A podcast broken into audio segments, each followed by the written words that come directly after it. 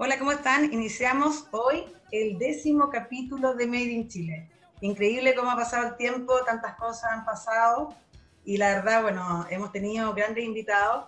Tuvimos al ex vicepresidente de Corfo, Eduardo Vitrán, ¿cierto? Tuvimos a Sandra Araya, la directora de la Oficina de Transferencia y Licenciamiento, a la Rosy Ochoa. Bueno, la verdad es que un montón de gente que ha pasado por este programa. Y ahora viene otra persona que encuentro que es muy, muy interesante, estoy segura que va a hacer un capítulo de lujo, que es David Fernández. David estudió negocios en el Tecnológico de Monterrey, en México, o sea, es regio, así se llaman los de Monterrey. y además una maestría en innovación en la Pontificia Universidad Católica. Es responsable del área de aceleración de Startup Chile y estamos muy contentos de tenerlo hoy acá. Hola David, ¿cómo estás? Hola Brinca, muchas gracias. Oye, sí, yo estudié en el TEC de Monterrey, pero no nací en Monterrey, así que yo no soy ah. regiomontano. Yo soy de Chihuahua, así que también puede darte risa del estado del norte que se llama como el perrito, pero sí, yo soy del norte de México, digamos. Ah, pero lo que pasa es que estoy viendo una serie además que me encanta ahora que, que, es, de, que es en Monterrey. Entonces, por eso el ocupé, digamos, este gentilicio. Oye, David, cuéntanos de ti tú te viniste hace unos siete años. Eh, cuéntanos cuál, por, qué, por qué, digamos, eh, te viniste a Chile y, cómo ha sido este tiempo, digamos. Perfecto. Sí, gracias por la, por la invitación, feliz de por acá. Yo, yo, les contaba que soy de México y justamente eh, yo viví en el norte de, México, una ciudad de hecho fronteriza por mucho tiempo, y mi cultura siempre estaba relacionada con México, Estados Unidos, ¿cierto? Era, era como el, el entorno. Y, yo escuchaba cosas de Chile y estaba buscando la manera de conocer un poquito más. Y vi una oportunidad laboral eh, bien interesante en el sur, de hecho, un centro de investigación de la Universidad de Concepción, en Concepción. Eh, y fue un proyecto particular en, la oficina de transferencia o el licenciamiento, mejor dicho, en, el departamento de gestión tecnológica de este centro de investigación. Y postulé y me aceptaron. Eh, y dije, bueno, interesante, vamos a conocer el mundo. Así que llegué bien de lleno a este entorno, a conocer Concepción. De hecho, conocí primero Conce que Santiago. Obviamente el aeropuerto sí, pero después me fui a Conce directamente. Y estuve, el proyecto era de seis meses, llego aquí poco más de siete años, así que, bueno, uno, uno diseña la vida y, después hay sorpresas y pasan cosas. Y sigo viviendo en Chile muy feliz. Y como tú decías, hoy trabajo en Startup Chile, esta aceleradora de, gobierno que apoya a emprendedores en tecnología. Así que feliz de estar por acá, eh, Marinka. Eh, además, de, además del trabajo que tuviste en, la, Universidad de Concepción, tú estuviste en Acción Emprendedora. Acción Emprendedora es una organización sin fines de lucro, tengo entendido, que ayuda a los emprendedores, ¿cierto?, con distintas charlas, los, va ayudando, pequeños emprendedores. Cuéntanos un poquito también acerca de eso. ¿Qué hiciste allá? Yo me acuerdo también de esto. No sé ni siquiera si todavía sigue Acción Emprendedora. Algo, algo, algo hacen de todas maneras, pero pero sí, lo, que me pasó es que cuando uno se mete al, al, término del emprendimiento, de hecho, solo como paréntesis, tú, tú dijiste estudié negocios, mi carrera se llama licenciatura en creación y desarrollo de empresas. Es algo así como ingeniero comercial enfocado en emprendimiento. Así que yo, yo estudié esto y me gusta mucho porque los emprendedores tienen la capacidad de crear. Pero cuando tú creas cosas, eh, pasa como en la U Conce, donde hay emprendedores científicos que, que, toman una tecnología y ojalá crean un proyecto spin-off para llevarlo al mercado. Y hay otros emprendedores que ven la, el emprendimiento como una herramienta de vida y Acción Emprendedora hace eso. Es decir, que no, no se enfoca en tecnología necesariamente, pero sí en habilidades emprendedoras que permitan movilidad social. Es decir, que una persona eh, que de alguna manera puede llevar a cabo su emprendimiento puede mejorar su vida, mejorar sus ingresos, generar empleabilidad y estabilidad en su vida. Y Acción Emprendedora hacia eso lo hace todavía pero cuando yo trabajé ahí tenía siete centros de emprendimiento, tenía programas muy interesantes con empresas, tenía muy, programas muy interesantes en cárceles, por ejemplo, la, eh, justamente el emprendimiento es una herramienta de reinserción social bien importante, entonces trabajaba bajo las mismas habilidades emprendedoras que entregábamos a los emprendedores científicos, las mismas se entregan a aquellos emprendedores que no tienen componente de tecnología, pero que le puede ayudar saber esto para, para crecer socialmente. Así que Acción Emprendedora fue una etapa bien interesante. Me tocó hacer muchos talleres, ahí trabajé en formación y mentoría, eh, coordinando facilitadores, haciendo entrenamiento de mentores, siempre buscando el impacto positivo. Me tocó también trabajar en la cárcel, de hecho, ahí de, en la cárcel de mujeres del Manzano de, Concepción y también en la, en la cárcel de alta seguridad. Así que eh, el emprendimiento en verdad mueve en todos los aspectos y, y, Acción Emprendedora me dio eh, un camino bien interesante con muchas herramientas para avanzar en, en este tema. Oye, qué buena, David. Y ahora cuéntanos sobre Startup Chile. Luego de Acción Emprendedora te, te cambiaste a Startup Chile, ¿cómo llegaste ahí? ¿Cuál fue tu primer cargo? Porque ahora estás de Chief Growth Officer. Entonces cuéntanos qué es esto. Eh, es que fue, una mezcla bien interesante como tú, como tú, como tú comentas, ¿cierto? O sea, primero conocí, me, me, fui directo a lo tecnológico científico, después eh, eso quedó un poquito en stand-by y después me empecé a enfocarme más en el emprendimiento como herramienta de movilidad social en emprendimientos sociales también.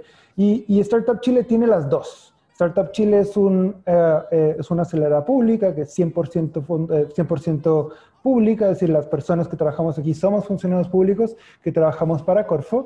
Eh, y Startup Chile tiene esto, que tiene toda la parte social, porque nuestra misión tiene que ver con impactar la sociedad y la economía del país a través de los emprendedores pero también tiene un componente científico, así que si tú le pones, o científico tecnológico, así que si tú le eh, eh, puedes, puedes decir que es una mezcla entre lo que hacía en Acción Emprendedora y lo que, lo que hice en la Universidad de Concepción.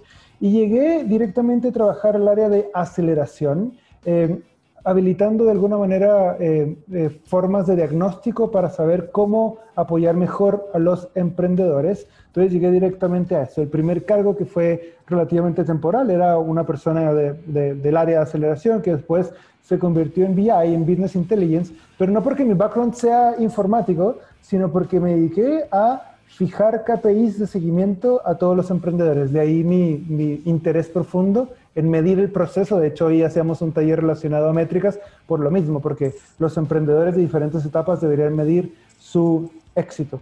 Em, estuve entonces en, ese, en ese cargo por, por, algunos tiempos y después eh, estuve la oportunidad de ser director del área de aceleración y postulé y fui, y fui adjudicado en ese cargo. Entonces ahora no, no solo medía, sino tenía a cargo... Eh, toda la oferta que tenía Startup Chile en términos de mentores, en términos de inversionistas, en términos de academia y toda la oferta para los programas de aceleración. Y ahora más reciente, ya, ya casi, casi un año, pero un poquito menos, se creó una nueva área de expansión. Es decir, esta área que no solo iba a acelerar a los emprendedores, sino iba a fijarse en ir más allá para que los emprendedores puedan ir a otros mercados y crecer en grande. Y ahí es como se crea justamente la gerencia de Startup Chile dentro de Corfo, con esta nueva área también de expansión y paso entonces a ser eh, eh, la persona encargada de la expansión. Tú decías Chief Growth Officer, que es justamente eh, del, encargado de, de, expansión de negocio y sigo, sigo en eso, con el desafío de no solo apoyar startups, sino enfocarnos más a las scale-ups, estos emprendimientos en la etapa de expansión. David, y ahí, perdón, en el fondo cuando empezaste a ver el tema de las métricas, ¿ya? ¿Qué empezaste a ver que eran métricas clave? Sé que hoy día justo además estoy dando un taller para el programa Builder de, de Aptas, que muchas gracias. Eh, pero ¿cuáles son métricas fundamentales que los emprendedores deberían fijarse?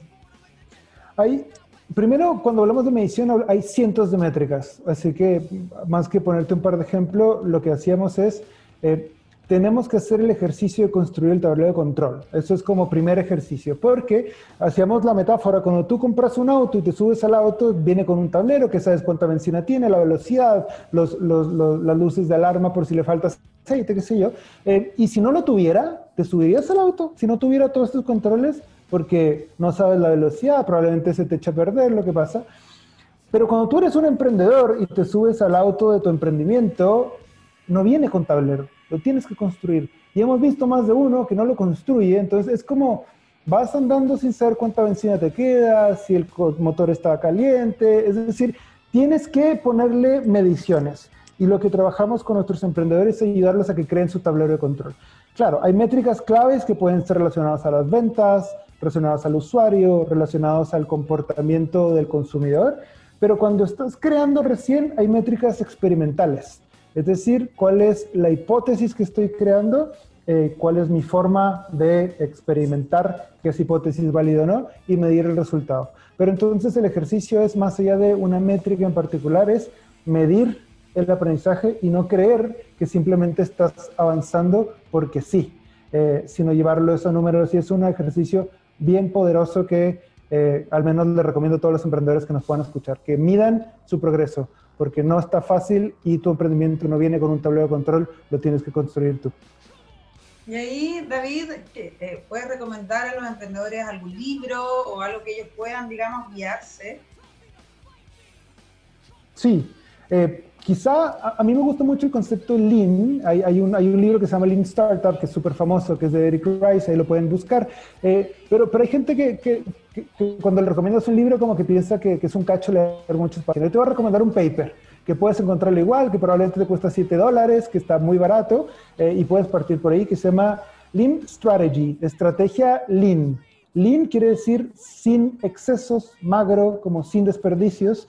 Y esta es una estrategia sin desperdicios que le puede ayudar a los emprendedores a fijar KPIs de su modelo de negocio. Así que parte con esta publicación, es un paper que es de Harvard Business Review, es barato, todos lo pueden comprar por internet, cuesta 7 dólares y quizás se pueda hacer una apertura. Lean Strategy o estrategia Lean y ahí puede haber mucho de, este concepto. De todas maneras, hay muchos libros en el fondo, pero si yo te recomendaría partir con algo, partiría con esa publicación particular, Lean Strategy. Súper, gracias. Oye, y ahora, bueno, volviendo a Startup Chile. ¿Por qué crees que Startup Chile logró convertirse en uno de los mejores programas de aceleración de negocios de América Latina, que todo el mundo en el fondo lo mira? ¿Cuál es la clave? Es una extraordinaria pregunta. Yo creo que eh, Startup Chile fue un experimento. Esa es una de las cosas que, creo que me gusta recalcar. Eh, es una política pública que tuvo una hipótesis, que mutó y que tuvo un resultado increíble. Yo creo, me atrevo a decir que mejor que el esperado. Y una de las cosas importantes en retrospectiva, no necesariamente en voluntad, sino lo que pasó, es que eh, Startup Chile lo que buscaba era potenciar que los emprendedores tecnológicos hubiera más eh, y pensaran en grande porque cuando un emprendedor partía hace 10 años, casi siempre en general tú partes con lo que conoces. Entonces, si tú conoces tu comuna, partes para tu comuna, o tu cuadra, partes para tu cuadra. Y lo que hizo Startup Chile es abrir las puertas a los emprendedores internacionales a que vinieran al país a montar sus negocios. Ese fue como el diagnóstico inicial, la invitación. ¿Por qué? Porque necesitamos más proyectos tecnológicos, entonces crearlos es muy difícil porque tienes que partir con la educación, entonces traigámoslos. Y el resultado fue asombroso porque cuando empezaron a juntarse los emprendedores del mundo que venían de Silicon Valley, de Israel o, de ecosistemas de emprendimiento un poquito más avanzados y se comparaban con los emprendedores locales, la diferencia no era mucha. De hecho, Chile tiene muy buenas universidades, entonces en conocimiento no era, en, en, en capacidades, tú veías a alguien más capaz que el otro, no era, pero lo que sí era distinto era la forma de pensar, porque aquel que emprendió en Silicon Valley estaba pensando para el mundo. Y aquel que estaba emprendiendo en Santiago, en Concepción, en La Serena, donde quieras, estaba pensando en su comuna. Y yo creo que uno de los principales cambios que logró Startup Chile es ayudar a cambiar el punto de vista. Em, y es una, una, aceleradora que puede llamarse aceleradora de ecosistema. Es decir, que Startup Chile ha logrado cambios en el ecosistema y no solo para los inversionistas, sino para los emprendedores, para los mentores, para las universidades. Y creo que esta em, generosidad que ha tenido el programa en general, que compartimos la metodología para todos, que abrimos los eventos, que, que se entrega, creo que ha contribuido mucho en la percepción de la generación de valor para el ecosistema entero. Eso es lo que, lo que yo creo, Barinka, que fue uno de los piezas fundamentales del inicio de Startup Chile. El cambio de mentalidad. Mira, y acá te quiero llevar a, Chile, al webinar Chile Hub de Inversión, donde tú moderaste, ¿cierto? Que fue organizado por Startup Chile, y donde el cofundador de Notco, Matías Muchnik, que participó, criticó la falta de riesgo en la industria del venture capital y además señaló que Chile no puede pretender ser Silicon Valley porque no existen, no, no existen ni los emprendimientos, ni el capital humano, ni el ecosistema que hay en Estados Unidos. Es, bueno, es bien controversial, pero eh, también, según lo, mismo que tú dices, ¿cierto? Aquí ha habido un cambio de mentalidad. Existe Matías Mochin. Entonces, en ese sentido, digamos, ¿qué opinas de lo que dijo él? Yo creo que es súper válido lo que está contando. El, el, Estado, el gobierno, mejor dicho, tiene que eh, intervenir en las fallas. Entonces, ¿qué es lo que pasaba hace 10 años? Que no había ningún capital de riesgo. O sea, no había ninguna persona que invertía en el venture capital. Y lo que hizo Corfo es generar una política de fomento para que existiera, a partir de un apalancamiento 3 a 1, 2 a 1, 1 a 1, diferentes líneas. Y de forma paralela creó eh, una estrategia de implementación de ecosistema de emprendimiento a través de los capitales semilla, a través de Startup Chile, a través de las incubadoras. Entonces, lo primero es que ahora hay algo que no existía antes y eso fue impulsado eh, de alguna manera por, por fondos públicos.